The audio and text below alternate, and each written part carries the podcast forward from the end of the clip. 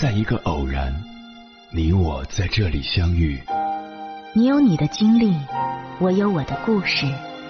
因为彼此的寻觅，我们走到一起。千山万水只为你，捎来谁的秘密？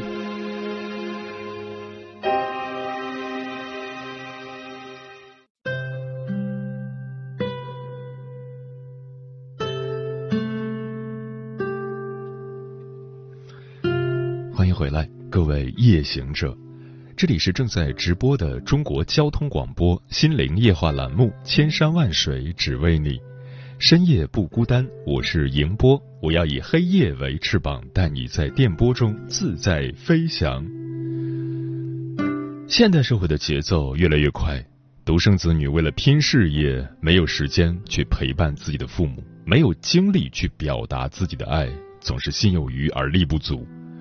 老人的世界越来越孤独，若是碰到孩子想去很远的地方工作。老人的心里会非常抵触，甚至会干预子女的自由，不愿意让孩子离开自己。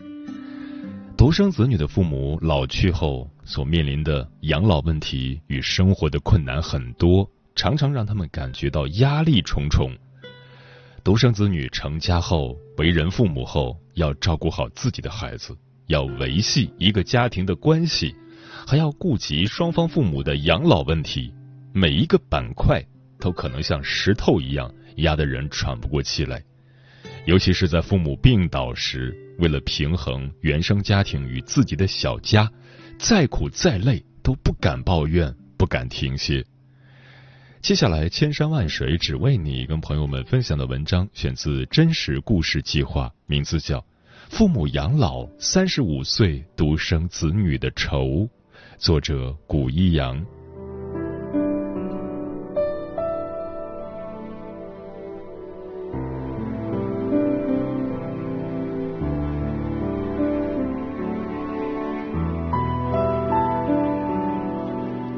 人口老龄化加速，让许多年轻人开始思考养老问题。尤其是对八零、九零、零零后来说，作为独生子女，更需要在父母养老问题上提前谋划。独生子女们会在父母身体亮起红灯后，意识到家庭养老规划的缺失，并在现实压力下担起代际责任。直到去年，父亲体检意外查出颈动脉瘤，三十五岁的欧阳才第一次意识到照顾老人的责任。医生告诉他，老人若出现情绪激动、血压不稳、血管壁变薄变脆等情况，会有脑出血的风险。作为独生女，欧阳此前很少考虑父母，尤其是有孩子后。欧阳的父亲从事建筑行业。常年在工地劳碌，餐风饮露。近年他常有头晕、缺氧的感觉。欧阳担心是心脏出了问题，催促他去体检。没想到查出颈动脉瘤。照顾父母的事物陡然落到欧阳头上，他不得不提前兑现责任，把父母接到身边。欧阳住在大连市区，父母住在县城，中间仅有两个小时车程。考虑到县城的医疗条件不好，若父母出了意外，自己无法及时赶到，欧阳决定给父母就近买套房子。最终替父母挑好的房子离欧阳家仅隔一条马路，在他的设想中，这样的距离很理想，去父母家吃饭都能赶上热乎的。购房资金主要来自丈夫转业以后的退伍费。买完房子后，欧阳背上五十万元的房贷，每月需还两千六百元。父母心疼的同时，也难掩心中的喜悦。育人常说：“孩子给我们在大连买了一套房。”对欧阳来说，为父母养老是突然加深的考题。在父母身体康健时，他很少思考这个问题。直到发现衰老带来的责任已无法回避。截至二零二一年底，我国六十岁及以上老年人口达二点六七亿，占总人口的百分之十八点九，老龄化进入急速发展阶段，养老成为严峻的社会难题。独生子女政策施行的三十几年间，中国诞生了两亿独生子女，集中在八零、九零后与零零后，其所承担的养老压力远非多子女家庭所能比拟。三十岁的李谦为父母做的养老规划是为其购买保险。父亲早年患有乙肝，后来又因中耳炎动过两次手术。更换了听小骨，母亲步入五十岁后，早年在生产线上落下的毛病开始恶化，肩部神经发生断裂，需要保守治疗。虽然目前面临的就医花销不大，父母也能独立生活，考虑到自己独生女的情况，李谦还是感到压力正步步紧逼。身为保险经纪人，李谦第一时间想到通过医疗保险来缓冲压力。两位老人的保险费每年需支付一万元，在他看来，这笔支出是必要的。保费再高，也不会比治疗费更高。李谦最担心父母有一天会丧失独立生活的能力。他常在小区看见一位坐在轮椅上的大爷。每天被保姆推到公园做复健，他在其中看到父母可能遭遇的未来，这种担忧最后化为内在的压力。如果自己照顾老人，便要放弃工作；如果请人照顾，又是一笔不小的开支。对李倩来说，医疗保险可以给人承受意外的底气，解决了经济压力，就解决了大半的烦恼。住多人病房还是单人病房？用国产药还是用进口药？有了医疗险的保障，价格便不再在考虑范围内，更多是考虑哪种疗法对病人更好。为父母养老的烦恼正在困扰越来越多的独生子女。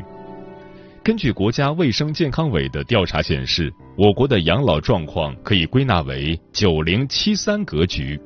即百分之九十的老年人都在居家养老，仅有百分之七的老年人依托社区支持养老，百分之三的老年人入住养老机构。社会力量的薄弱意味着养老仍是家庭的主要责任。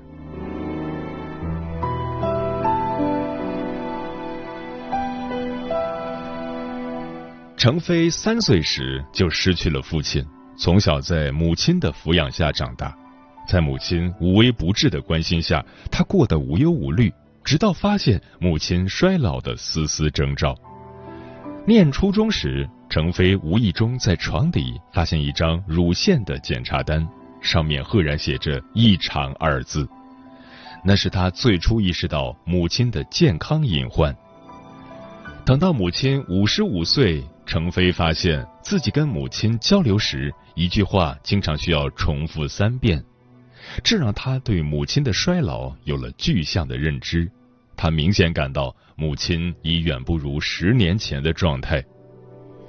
作为独生子，程飞无法想象该如何独自承受母亲生病带来的压力。他开始有计划的替母亲安排体检。重点检查中老年妇女常见疾病，除了验血、验尿等常规检查，还给母亲安排了阴道分泌物化验、妇科彩超以及宫颈癌筛查。为了说服母亲，程飞不对她说体检是为了你好，而是说你去检查身体是为了我好。拿到报告单后，程飞会仔细的查看每一项数值。一旦发现异常的指标，就拿报告单去找医生询问。随着年龄增大，母亲在处理社会事务上的能力也相应退步。程飞发现自己在家中的角色已悄然变化。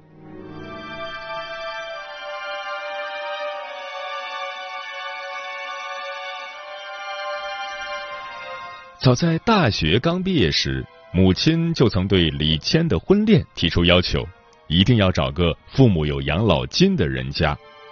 那时李谦觉得这个想法太功利了，找爱人应当从情感诉求出发，怎么还要看这么现实的条件？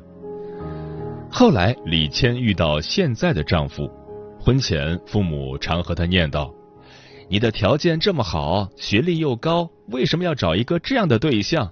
还不如你之前谈的那些男朋友。”可李谦坚信自己的选择。进入保险行业后，李谦渐渐发现，父母养老是横亘在年轻人婚姻中的重要问题。丈夫的父母生活在农村，只能领取农保微薄的养老金，一个月两百元左右。相比之下，李谦的家庭条件让他不必忧虑太多。父亲是位小企业主，早已攒够养老的本钱。两人买房的钱也主要来自李谦父母的资助。结婚几年后，李谦承认自己曾把婚姻生活想简单了。对夫妻生活来说，双方父母的养老问题也能影响其质量。好在她和丈夫的感情目前还能化解这些矛盾。自从进入保险行业，李倩经常收到一些年轻人的咨询。其中不乏二十岁出头的零零后，他们养老意识的觉醒常令李倩惊讶，这也成为触发他为父母规划养老的源头。一个刚走上工作岗位的女孩，因局促的家境为父母的养老问题发愁。她的父母靠打零工为生，年事增高后丧失了收入来源，长期未缴纳社保。父亲因脑梗两次住院，就医花销全靠借债。女孩在网上向李谦咨询该买什么保险为父母养老。面对这样的情况，李谦觉得很为难。他同情女孩的处境，但买保险对老人来说已不是最优选择。李谦建议他立刻去社保部门咨询。对他们来说，购买基础的保障才是最划算的方法。诸多迹象表明，年轻人正提前将养老意识落于实践。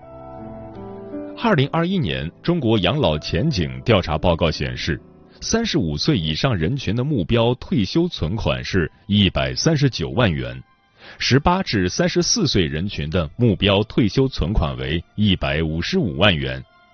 年轻人的危机感更多来自养老资金的来源。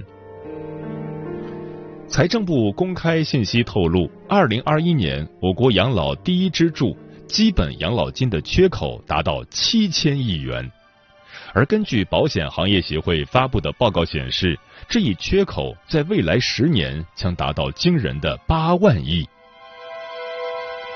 除了资金压力。年轻人同时还面临异地带来的养老困境，在城市化浪潮的社会背景中，年轻人异地择业定居的比率较高。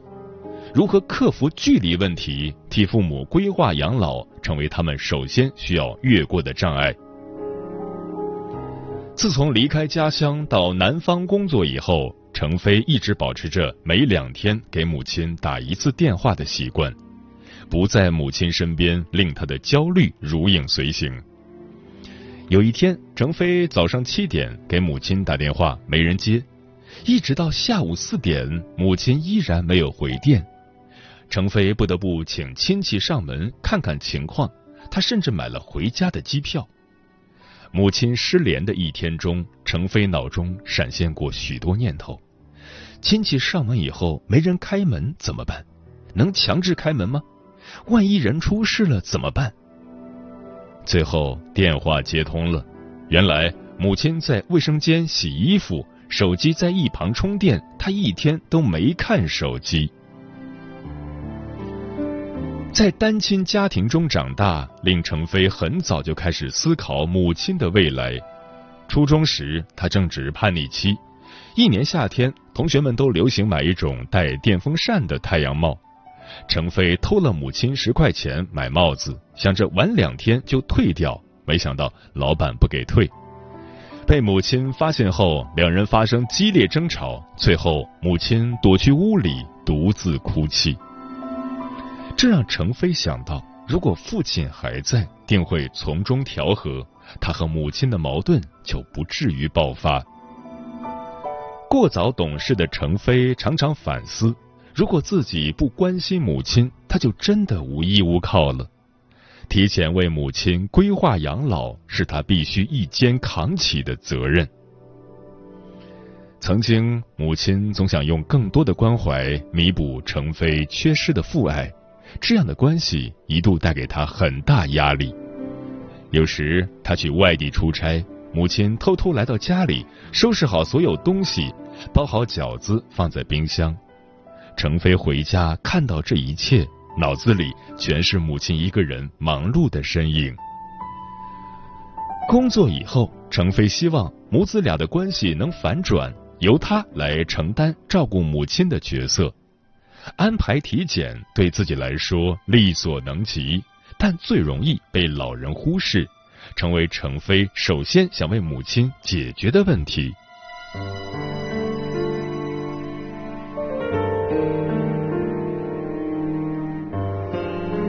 对欧阳来说。把父母接到身边，除了能贴身照顾他们，还能将自己从育儿家务中解放，从而更专心的投入职场，换取赡养父母的能力。自从孩子出生后，欧阳几乎让渡了所有在职场中晋升的机会，生活重心逐渐倾向孩子。他每天六点二十起床，为孩子洗漱后，再送他去幼儿园。然后自己才去上班，为此经常迟到。下午四点下班后，他直奔幼儿园接孩子放学，吃完晚饭，接着给孩子辅导功课，替孩子洗澡。欧阳想，如果父母在身边，他就不用再自己接送孩子，可以安心的上下班。替父母养老，经济实力十分关键，他不能再错过职场发展的黄金时期。欧阳曾体会过经济带来的困窘，不能再重蹈覆辙。孩子一岁时，家里为换房子花掉所有积蓄，等到父亲突然病倒，他连三万元的手术费也凑不齐。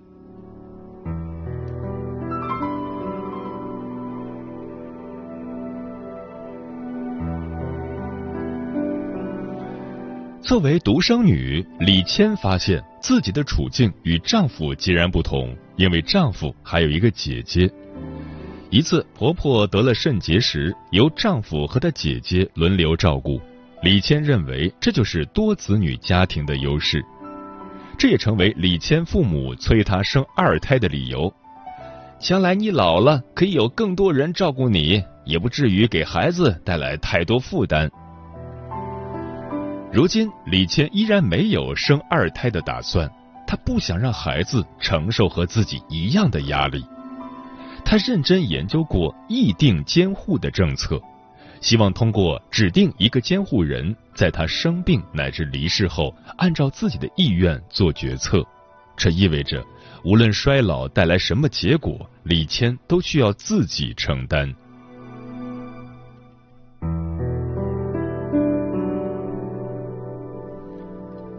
欧阳曾体会过独生子女最艰难的时刻，在他刚生完孩子还没过哺乳期时，父亲做了场大手术。当时的胃肠镜检查表明，父亲肠道里的息肉有癌变风险，需要切除。大年三十那天，父母都在医院度过，一时间，欧阳真切感受到上有老下有小的不易。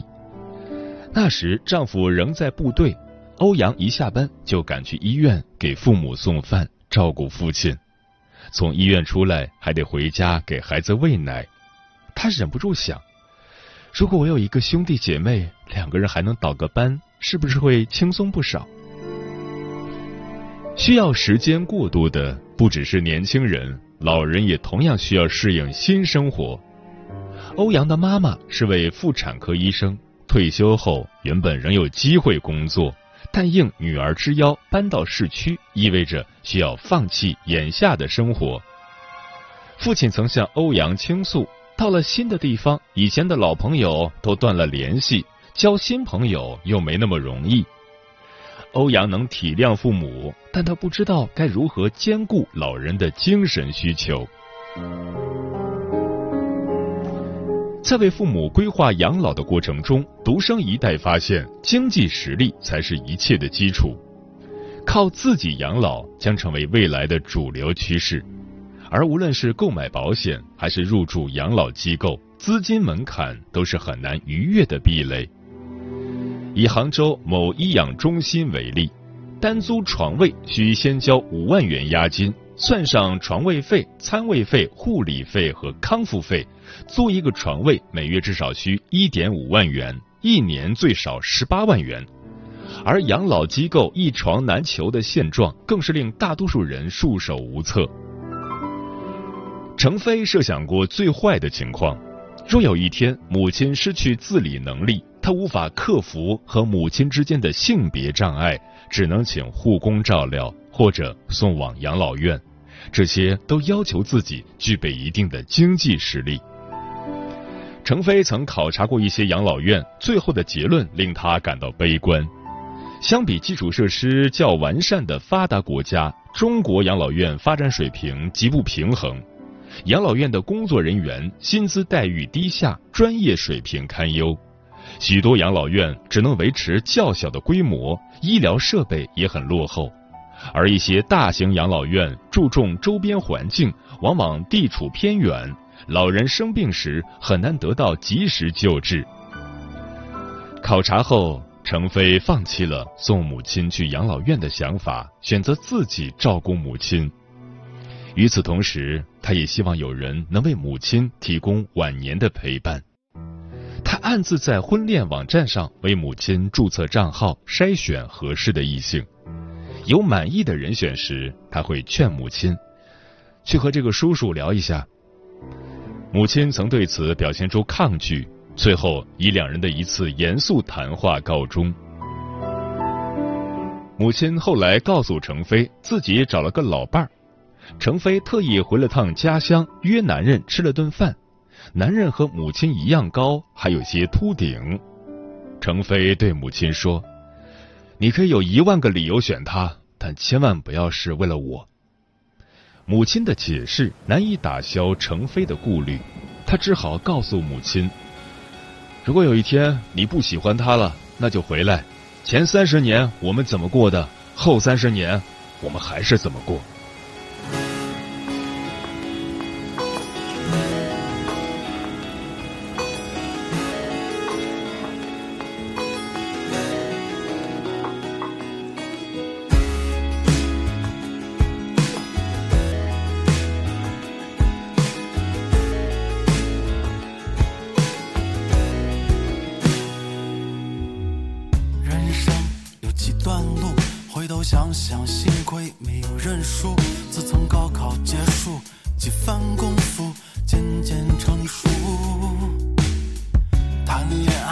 反反复复，找工作朝朝暮暮，分分合合几番周折，才恍然大悟。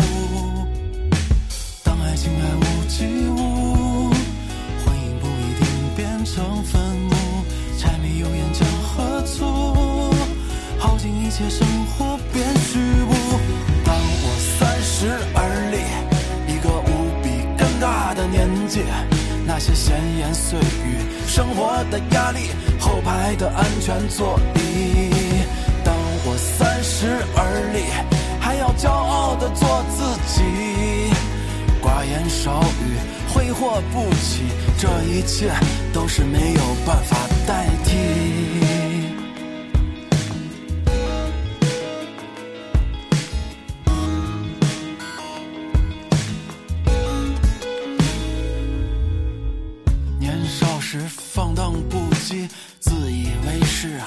下无敌，闯荡江湖有啥不容易？我瞧你不起。当爱情渐渐远离，当兄弟开始背叛离去，一辈子独生子女，谁又能明白生活不易？当我三十而立，一个理想与现实的差距，那些岁月的轨迹，人与人的距离，看透的淡泊名利。当我三十而立，难道默默的唏嘘不已？心里的秘密，坚持的动力，这一切，请你且行，还且珍惜。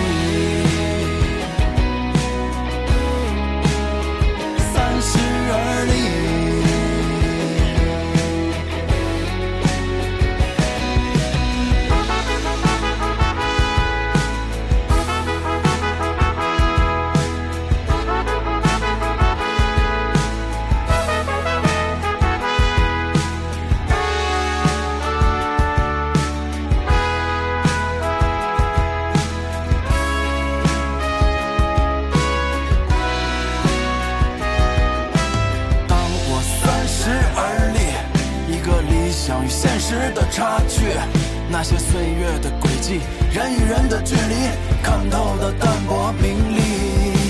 当我三十而立，难道默默的唏嘘不已？心底的秘密，坚持的动力，这一切，请你且行还且珍惜。